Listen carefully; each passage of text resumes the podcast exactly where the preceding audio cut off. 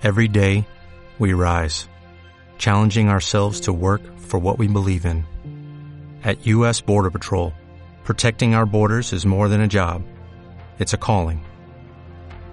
Agents answer the call, working together to keep our country and communities safe. If you're ready for a new mission, join U.S. Border Patrol and go beyond. Learn more at cbp.gov/careers.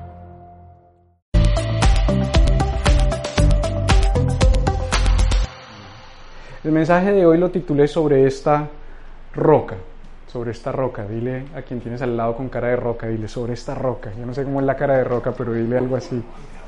Y voy a leer una historia, probablemente ustedes la han leído. Dice Mateo 16, del 13 al 20, lo siguiente. Dice que cuando Jesús llegó a la región de Cesarea de Filipo, preguntó a sus discípulos, ¿quién dicen los hombres que es el Hijo del Hombre? Y ellos respondieron, unos Juan el Bautista y otros Elías, pero otros Jeremías o alguno de los profetas. ¿Y ustedes quién dicen que soy yo? Les preguntó Jesús. Simón Pedro respondió, tú eres el Cristo, el Hijo del Dios viviente. Entonces Jesús le dijo, bienaventurado eres Simón, hijo de Jonás, porque esto no te lo reveló carne ni sangre, sino mi Padre que está en los cielos. Yo también te digo que tú eres Pedro, y sobre esta roca edificaré mi iglesia. Y hace una promesa a Jesús, dice, las puertas del Hades no prevalecerán contra ella. Yo te daré las llaves del reino de los cielos, y lo que ates en la tierra será atado en los cielos, y lo que desates en la tierra será desatado en los cielos. Entonces ordenó a los discípulos que a nadie dijeran que Él era el Cristo. Este es un pasaje muy importante y esconde muchas verdades que yo quiero que desarrollemos el día de hoy sobre esta idea de sobre esta roca. Pero primero quiero hablar un poco del contexto. Jesús dice en la Biblia que llegó a Cesarea de Filipo. Dice que él estaba en Cesarea de Filipo. Cesarea de Filipo era un lugar que estaba situado más o menos a unas 25 millas del norte de Galilea o del mar de Galilea, que es el lugar donde se desarrolló la mayoría del ministerio público de Jesús y de sus discípulos. De hecho, muchos de sus discípulos eran de ese lugar, eran de esa región. Ellos eran del mar de Galilea. Y en Cesarea de Filipo, donde ellos estaban, a unas 25 millas, ya no era una región judía. Galilea sí era una región judía, pero Cesarea de Filipo era una región primordialmente gentil, o lo que la Biblia llama de personas griegas o gentiles, quiere decir que no eran personas de la religión judía, sino que eran personas que no reconocían a Dios o al Dios de Israel como el único Dios verdadero y tenían adoración a otros dioses. Había una gran influencia por causa del imperio romano y también por supuesto de los griegos que estuvieron antes de los romanos, eh, adoración a diferentes dioses. Y en ese lugar había muchos templos, había templos para muchos dioses, es una montaña es una roca.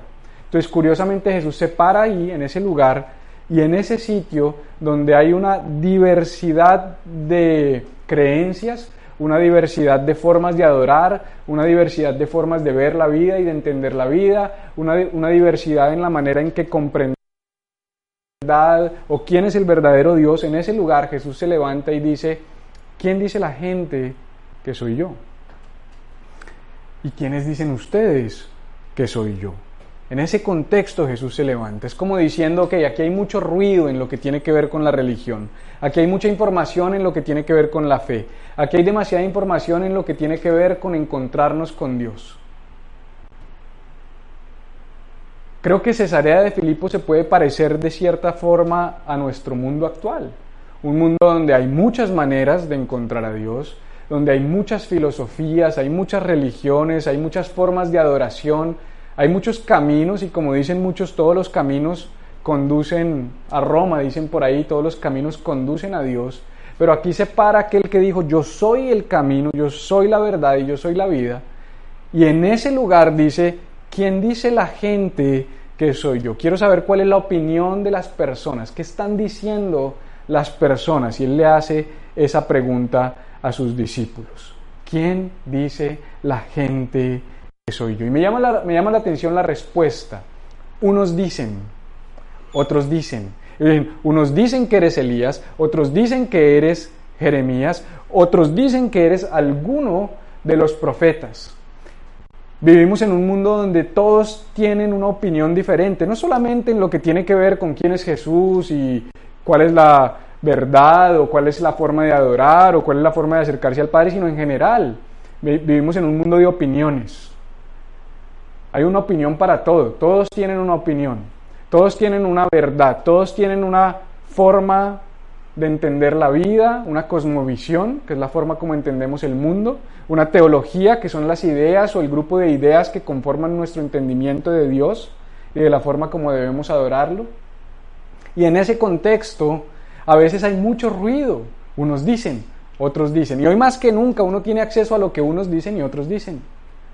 Te das cuenta que hace un tiempo no era tan fácil. Yo me acuerdo cuando yo mm, conocí a Jesús, iba a decir me convertí al cristianismo, pero estoy tratando como de quitar ciertos términos que son medio raros porque ese me convertí suena como si fuera uno como, como Spider-Man o una cosa así rara, pero, o un Transformer. Eh, cuando conocí a Jesús, me acuerdo que obtener, por ejemplo, una predicación de un predicador famoso, a mí me gustaba mucho, por ejemplo, Dante Gebel, me gusta todavía muchísimo, pero me gustaba mucho en ese tiempo y era imposible conseguir una predicación y mucho menos la que predicó el domingo anterior. Hoy tú puedes ver el mismo día la que acaba de predicar y el otro día ya la tienes editada en todas las plataformas, pero no solo la de él, sino la de los mejores predicadores que pisan este planeta. Hay demasiada información, pero esa es buena información, pero también hay mala información. También hay cualquier clase de información, cualquier cantidad de información. Y a veces tenemos que tener cuidado en no perdernos en el unos dicen y otros dicen. Y no hablemos solo de la fe, de la vida, del futuro, de lo que va a pasar. Te das cuenta que eh, el otro día vi un sticker, un bumper sticker que llaman y decía, nuestra guerra es contra los medios de comunicación. Ellos son nuestro verdadero enemigo y me quedé pensando en eso. Me quedé pensando en la idea de que hay una, hay una batalla por nuestro corazón y por nuestra alma. Hay una batalla por nuestra felicidad, hay una batalla por nuestra paz, hay una batalla por nuestro descanso, hay una batalla por nuestro reposo, hay una batalla por nuestra vida. Yo no sé si tú te has dado cuenta, pero yo sí he reflexionado mucho al respecto y creo que en los últimos tres años la, la ansiedad de la sociedad se ha duplicado o triplicado. En mi propia vida me veo más ansioso que hace tres años me veo más preocupado que hace tres años. Me doy cuenta que estamos en medio de una batalla de opiniones para captar la atención de nuestro corazón, cargarnos, quitarnos la paz, sembrarnos miedo, sembrarnos desesperanza. No hay, no hay un buen futuro, no viene algo bueno, no sabemos qué va a pasar, puede que venga una pandemia peor, prepárate porque viene una guerra. Permanentemente hay opiniones, de unos dicen y otros dicen. Y claro, hay opiniones sobre temas fundamentales, pero también hay opiniones sobre temas triviales. Y en algunos casos los fundamentales tienen la capacidad de sacudirnos como deberían, pero en otros casos son temas triviales los que nos sacuden. Son temas triviales los que nos quitan la paz. Son temas triviales los que nos roban el gozo. Es impresionante cómo una noticia que tú veas en Instagram sobre una política migratoria puede cambiar el estado de tu corazón el resto de la semana si tú eres una persona que está esperando una respuesta en un tema migratorio. Porque nuestra vida está fundamentada muchas veces sobre ese tipo de realidades.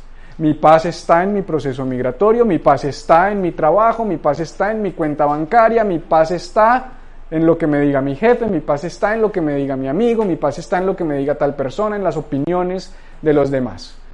Mi paz está en si les gusta como predico, si no les gusta, si les gusta la forma en que hago iglesia, si les gusta el diseño. Constantemente hay un montón de opiniones.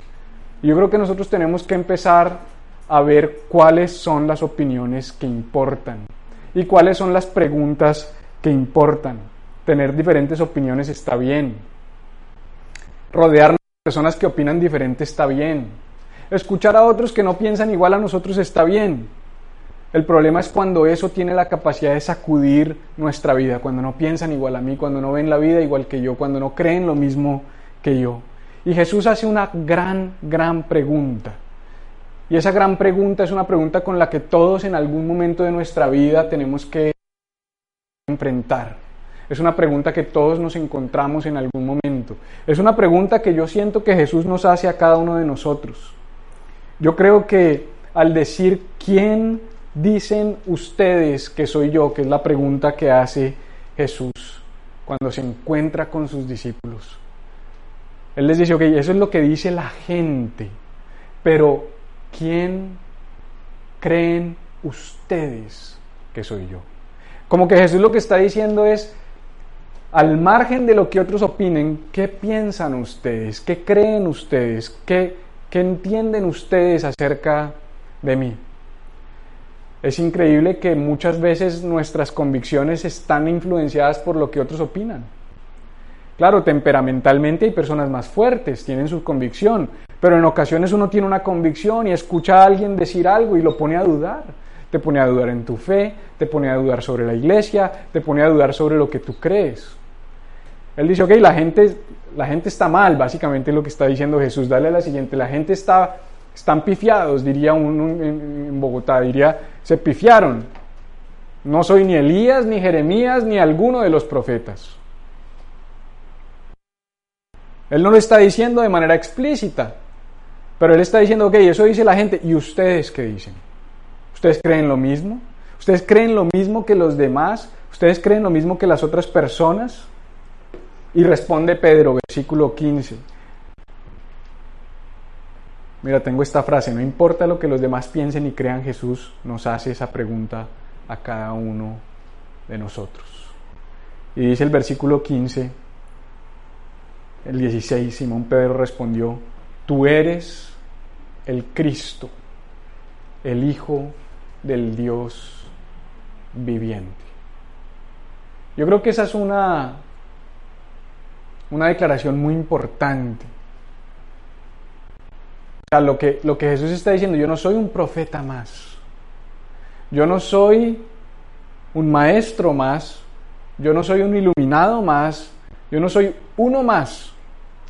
Sino yo soy lo que está diciendo Pedro aquí. El Cristo, el Mesías, el ungido, el Hijo del Dios viviente. Él tenía muy claro quién era Jesús. Por la respuesta lo vemos. Pedro lo tenía muy claro. Pero cuando vemos unos pasajes atrás, nos podemos dar cuenta por historias bíblicas que Pedro no tenía esa claridad. Aun cuando ellos se hunden en el mar y Pedro camina sobre las aguas y luego Pedro se hunde, cuando Pedro sube a la barca, los discípulos dijeron, wow, verdaderamente este es el Hijo de Dios.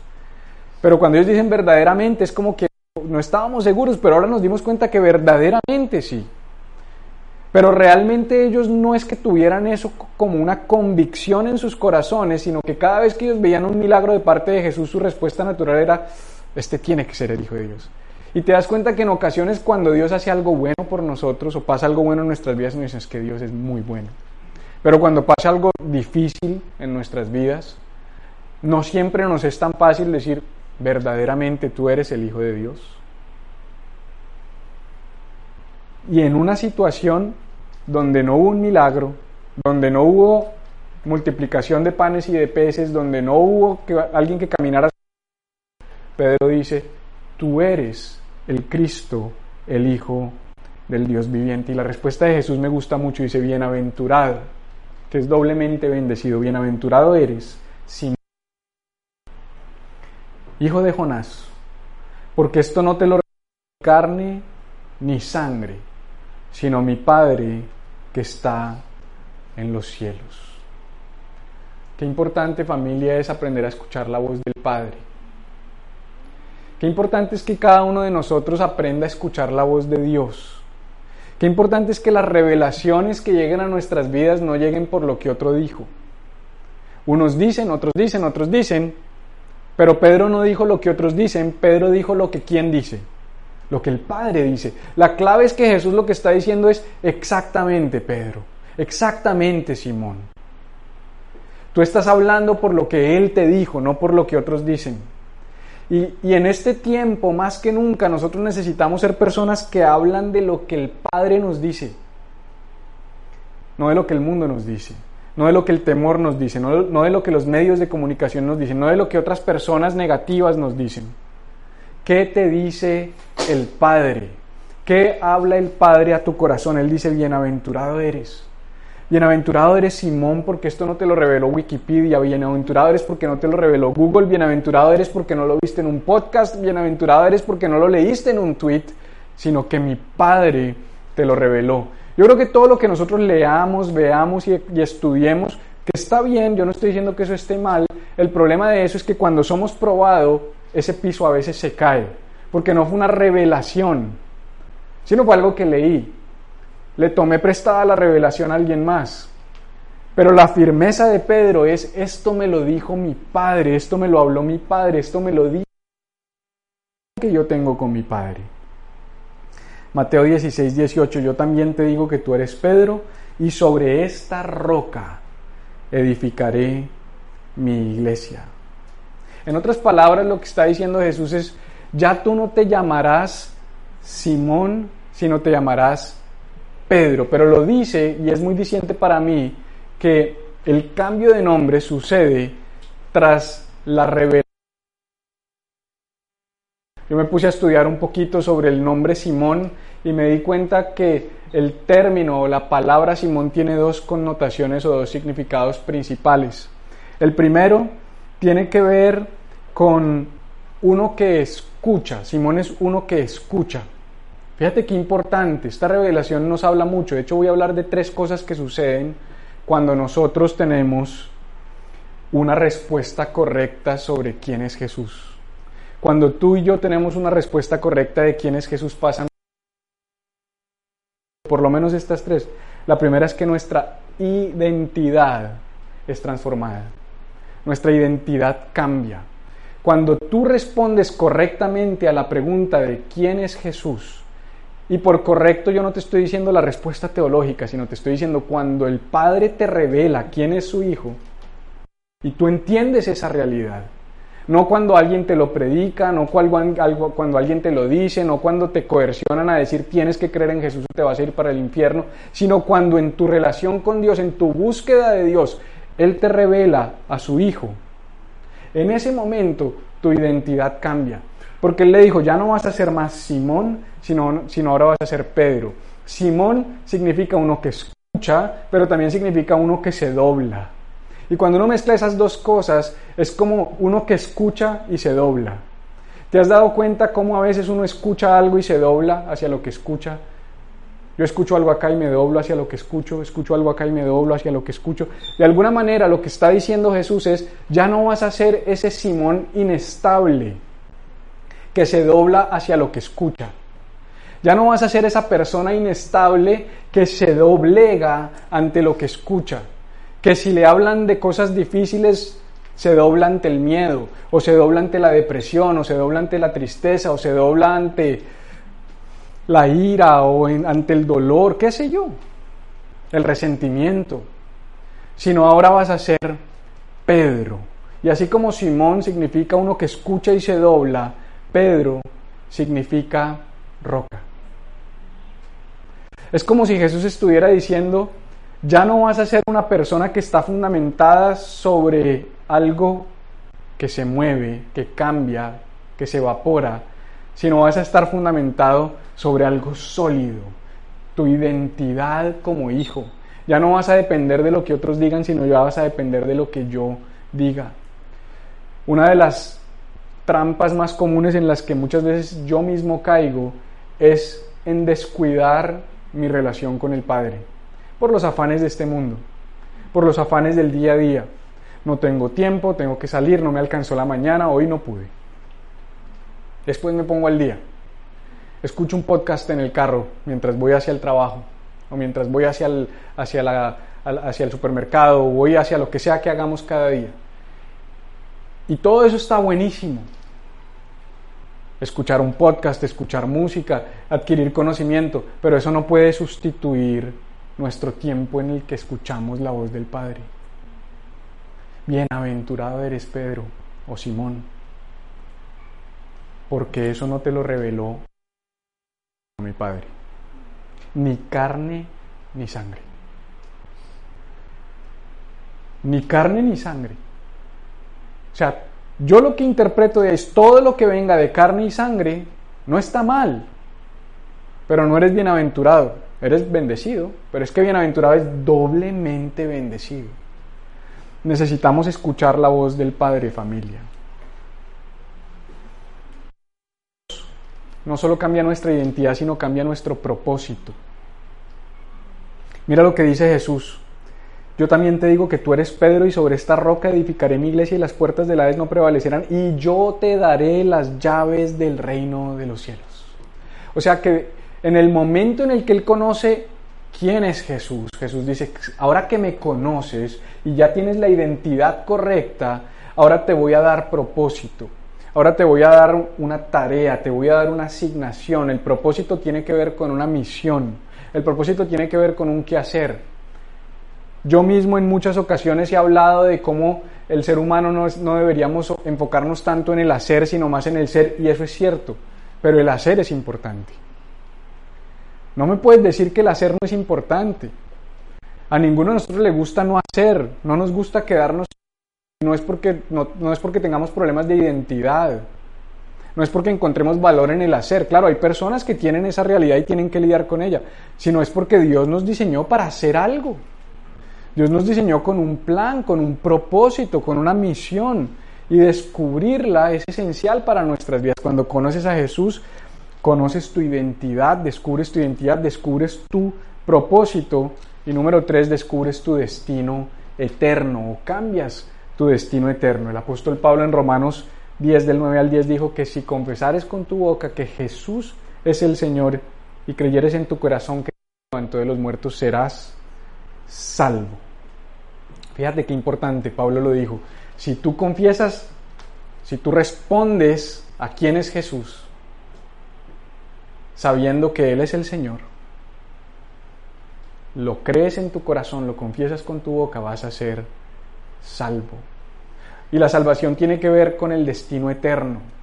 O sea que conocer a Jesús y responder a esa pregunta impacta mi identidad, quién soy, impacta mi propósito, para qué estoy en esta tierra e impacta mi destino eterno, para dónde voy cuando muera. Yo siempre me he hecho esas tres preguntas. Y me las hago una y otra vez, no porque dude. Constantemente estoy evaluando quién soy, para qué estoy aquí, para dónde voy. ¿Quién soy? ¿Para qué estoy aquí? ¿Y para dónde voy? Quiero cerrar con tres puntos. Pero antes de entrar en esos tres puntos quiero hacer énfasis en uno. Esto es como un paréntesis, pero me pareció muy importante hacerlo. Y es hablar sobre la realidad de que la iglesia está edificada sobre la roca. Eso significa no que la iglesia esté edificada sobre Pedro, como erróneamente a veces predican. O sea, no es, Jesús no estaba diciendo, Bienaventurado eres Simón y ya no te vas a llamar Simón sino Pedro y sobre Pedro edificaré la iglesia. Cuando él dice sobre esta roca, él está hablando sobre esta revelación que te dio mi Padre, sobre esta realidad que mi Padre te habló, sobre esta verdad que mi, mi Padre te susurró. ¿Eso qué quiere decir? Que la iglesia está edificada sobre la respuesta de quién es Jesús.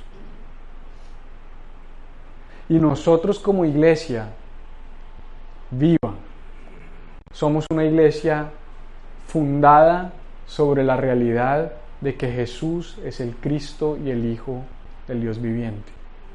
Nuestra fe es que Jesús es el Hijo de Dios. Nuestra fe es que Él es el Salvador. Nuestra fe es que Él es el único camino. Eso es lo que es sobre lo que se fundamenta nuestra iglesia. La iglesia no es un edificio como se ve en la imagen. Nosotros nos reunimos en este lugar. La iglesia eres tú. La iglesia soy yo. La iglesia somos cada uno de nosotros cuando nos reunimos, cuando tomamos café, cuando cenamos, cuando conversamos un rato juntos, cuando, cuando hacemos vida juntos. Ahí somos iglesia. Y aquí también somos iglesia. Esta es una forma de expresión de nosotros como iglesia, muy importante. Pero todas Todas las demás, lo que vamos a hacer en la playa, es importante. Ahí somos iglesia. Ahí estamos adorando a Dios en la playa. Ese, ese domingo que vamos a ir a la playa, hacemos iglesia tanto como hacemos iglesia acá. ¿Por qué? Porque lo que nos une es la verdad de que Él es el Cristo, el Hijo del Dios viviente. Tres cosas y con esto termino. O tres realidades de cuando Jesús es tu roca. La primera es que cuando Jesús es tu roca, vives cimentado sobre un fundamento firme.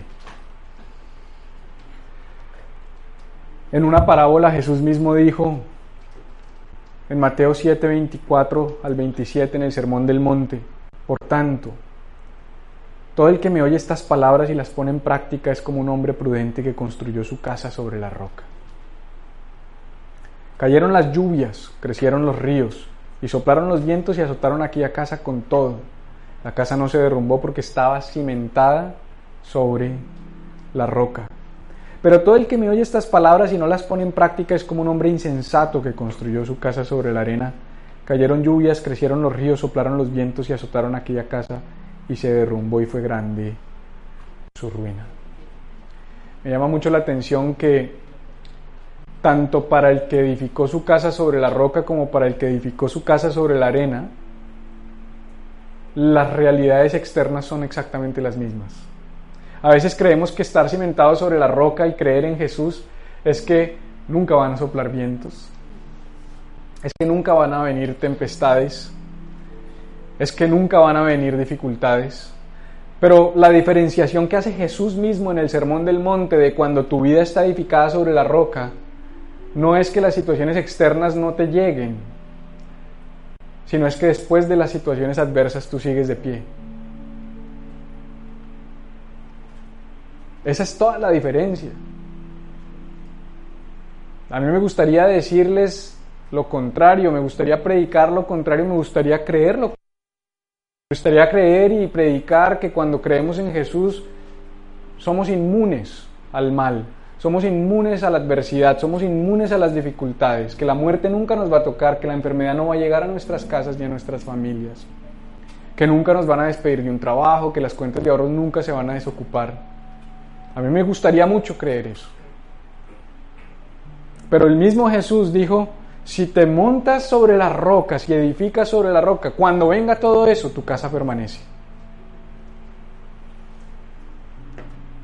Una de las verdades más importantes de reconocer a Jesús y seguir a Jesús es lo que sucede después de la tormenta. Yo no puedo entender, por ejemplo, la fortaleza que tienen mis papás en este tiempo después de haber perdido un hijo. Eh, hablo con ellos y es, es, difícil de entender. ¿Quiere decir que no les duele? No. ¿Quiere decir que no les importa? No. ¿Quiere decir que, que ¿No les afecta? No. Pero hay una fortaleza que solo da la roca, que solo da Jesús, que solo lo puedes explicar a la luz de Jesús.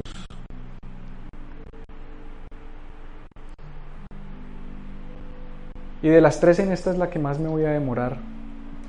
Solo quiero ampliar un poquito porque estaba analizando la diferencia entre la roca y la arena. Y yo no sé si ustedes son curiosos como yo y cuando van a la arena han cogido arena en sus manos y la miran, pero la arena no es otra cosa que muchas roquitas. O sea, la arena son roquitas pequeñitas. Unos dicen, otros dicen, unos dicen, otros dicen. ¿Sabes? A veces edificamos sobre roquitas. Cuando edificamos sobre lo que unos y otros dicen, son roquitas. Es arena. ¿Qué pasa cuando pisas la arena? La arena se desplaza. Pones tu pie en la arena, la arena se mueve. Cuando pones tu pie en la roca, la roca no se mueve.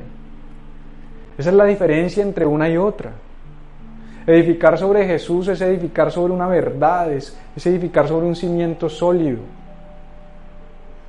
Es edificar sobre un cimiento estable, que le da estabilidad a nuestra vida. Todo lo que edifiques por fuera de Jesús es muy vulnerable, te hace muy vulnerable. Edifica tu vida sobre una carrera profesional. En algún momento se edifica tu vida sobre un matrimonio, se mueve, edifica tu vida sobre una cuenta bancaria, sobre una herencia, sobre el dinero, sobre está mal el dinero, está mal la relación, no. Pero no edifiques tu vida ahí. Edifica sobre la roca. Lo único que te mantiene estable cuando vienen las crisis es Jesús. Es la roca. Es el fundamento. No podemos edificar nuestra vida sobre la arena de la depresión, sino tenemos que edificarla sobre la roca de Cristo. No podemos edificar nuestra vida sobre la arena de la culpa y de la vergüenza, sino sobre la roca del perdón que trae Jesús. No podemos edificar nuestra vida sobre la arena del miedo, sino tenemos que edificarla sobre la roca de la fe. No podemos edificarla sobre la arena del fracaso, sino sobre la roca del éxito que nos produce Dios y nos produce Jesús. No podemos edificar sobre la arena de la aprobación de los demás, sino sobre la identidad que nos da Cristo. Número dos, cuando Jesús es tu roca, vives protegido. No solamente vives bien cimentado y bien fundamentado, sino vives protegido. En medio de la persecución, de la angustia, en medio de la cueva de Adulam, en un lugar donde se estaba escondiendo David porque tenía temor y había situaciones adversas, lo querían matar, escribió en el Salmo 18, 1 al 3, cuánto te amo, Señor, fuerza mía. El Señor es mi roca, mi amparo, mi libertador. Es mi Dios, el peñasco en que me refugio, es mi escudo, el poder que me salva, mi más alto escondite. Invoco al Señor, que es digno de alabanza y quedo a salvo de mis enemigos. O sea que Jesús es la roca sobre la que te edificas, pero también es la roca en la que te proteges, ¿te das cuenta? Porque David estaba metido en una roca, protegido, resguardado. Fundamenta tu vida y cuando te da cuchicuchi te metes y te escondes. A la sombra de sus alas, dice el Salmo 91. Es una roca que te protege. No importa quién venga, no importa quién venga a buscarte, quién te persiga, con qué luches, nos podemos proteger en Él. Y por último, cuando Jesús es tu roca, vives avanzando. Vives fundamentado, vives protegido y vives avanzando. Yo también te digo que tú eres Pedro y sobre esta roca edificaré. Eso me llamó mucho la atención porque a veces uno siente que está perdiendo tiempo, que está echando para atrás, o por lo menos yo. Pues cuando yo digo uno, pues hablo de mi experiencia. No puedo asumir que la experiencia de todos es igual, pero a veces yo lucho con esos pensamientos, estoy estancado, estoy quieto, no estoy avanzando, estos dos años han sido difíciles, pero viene esta promesa, sobre esta roca edificaré. Y yo escuchaba la palabra de Dios hablándome eso al oído, las palabras de Dios a mi, a mi corazón, diciéndome, Felipe, estoy edificando. ¿Tú, tú sientes que no, porque claro, yo lo mido con mis ojos. Yo lo mido con lo que mis ojos ven. Yo miro dónde estaba, dónde estoy, lo que estoy haciendo. Digo, estoy estancado, ¿qué está pasando? Y él dice, estoy edificando. Yo estoy edificando. Si Él es tu roca, tú tienes que estar seguro de que Él está edificando en tu vida. Puede que las cosas sean como uno quisiera, pero Él está edificando. La Biblia dice, si el Señor no edifica la casa, en vano trabajan los que la construyen. Podemos hacer mucho, pero si él, no, si él no edifica, no sirve. Y aquí hay una promesa, si Él es la roca, yo, Jesús dice, yo edificaré. Yo edificaré. Esta mañana, ¿cuándo fue que hablamos un buen rato, Javier? Ayer. Hablamos una hora por teléfono. Y yo le decía a Javier que el hecho de ahorita estar trabajando paralelamente al ministerio, que es un trabajo, porque ser pastor es un trabajo, hacer iglesia es un trabajo, pero además de eso estoy trabajando en otras cosas, me ha restado la capacidad de cuidar más, de pasar más tiempo, de llamar más. Eh, y a mí me gustaría, ese no es mi principal don, pero me gusta, me gusta hablar con ustedes, pienso en ti, Guillermo, en la semana y digo, ah, tengo que ir a tomarme un café con Guille, cómo estará Charlie, cómo está Javier, no he vuelto a hablar con Freddy, con Jaime quedamos de vernos, tengo que volver a verme con Juan, no solo para hacer cocinas, tengo que salir con Sandrina, empiezo a pensar. Esta semana fuimos y este hombre nos hizo un asado espectacular y nos atendió. Pero yo decía, yo también quiero poderlos atender, pero a veces el afán no puedo. Y el Señor me decía, la iglesia no la haces tú, la hago yo. No es una excusa, ¿me entiendes? No me estoy refugiando, ese es mi deseo, pero mi frustración era, la iglesia no va a avanzar, se lo dije a Javier. Es difícil, ¿a qué horas va a crecer una iglesia si yo no tengo tiempo ni de cuidar a la gente? Y eso se lo dije ayer y esta mañana, meditando en eso, yo veía, sobre esta roca edificaré. Y yo digo, ¿sabes qué, Jesús? Tú vas a edificar, tú edificas a Jaime, tú edificas a Yuyu y a Juan, tú edificas a Charlie, tú edificas a Andreina, tú eres el que edificas. Yo estoy aquí para brindarles mi amistad, para que nos apoyemos unos a otros, para que compartamos de nuestros dones, nuestros talentos, nuestras historias. Pero finalmente tiene que ser Él el que edifique nuestras vidas, el que edifique mi vida y tu vida. Esto no es Él edifica mi vida y yo la tuya, no, aquí nos edificamos juntos en Él. Y Él nos edifica a unos y a otros. Y hay una promesa para todos nosotros. En 1.6 dice el apóstol Pablo, aquel que comenzó en nosotros la buena obra la perfeccionará. Así que aun cuando uno siente que no está pasando nada, hay una promesa que dice, Él está trabajando y está perfeccionando. Lo que pasa es que nosotros somos muy visuales, muy sensoriales y muy materialistas. Y como no veo nada pasando afuera, como quisiera, me frustro. Como no vemos todo lo que quisiéramos, nos frustramos. Pero él dice, es, que eso que no está pasando afuera es la materia prima para que pase lo que tiene que pasar adentro. Porque él, es, él está más interesado en, en desarrollarte a ti, en desarrollarme a mí, que en darnos todo lo que anhelamos y deseamos. Cuando desarrolla nuestro carácter, entonces tenemos lo que se necesita para recibir las bendiciones de Dios. Porque una y otra vez he perdido por falta de carácter lo que he conseguido por la gracia de Dios. Porque Él es demasiado bueno. Y a veces nos da unas cosas que no merecemos, pero las echamos a perder por nuestra falta de carácter. Qué bueno es cuando Dios trabaja nuestro carácter y nos fortalece. Así que la invitación de esta enseñanza no es otra familia que como iglesia, Él sea nuestra roca. Que tu roca sea Cristo, que la roca de tu hogar sea Jesús, que la roca de tu vida sea Jesús, que la roca de tu matrimonio sea Jesús, de tus hijos sea Jesús. No una religión, Jesús. Caminemos con Él.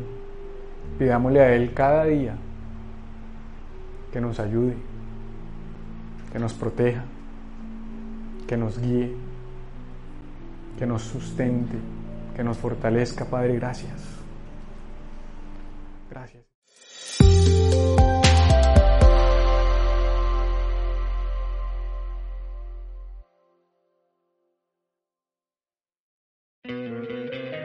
te encantaría tener 100 dólares extra en tu bolsillo? Haz que un experto bilingüe de TurboTax declare tus impuestos para el 31 de marzo y obtén 100 dólares de vuelta al instante. Porque no importa cuáles hayan sido tus logros del año pasado, TurboTax hace que cuenten. Obtén 100 dólares de vuelta y tus impuestos con 100% de precisión. Solo con Intuit TurboTax.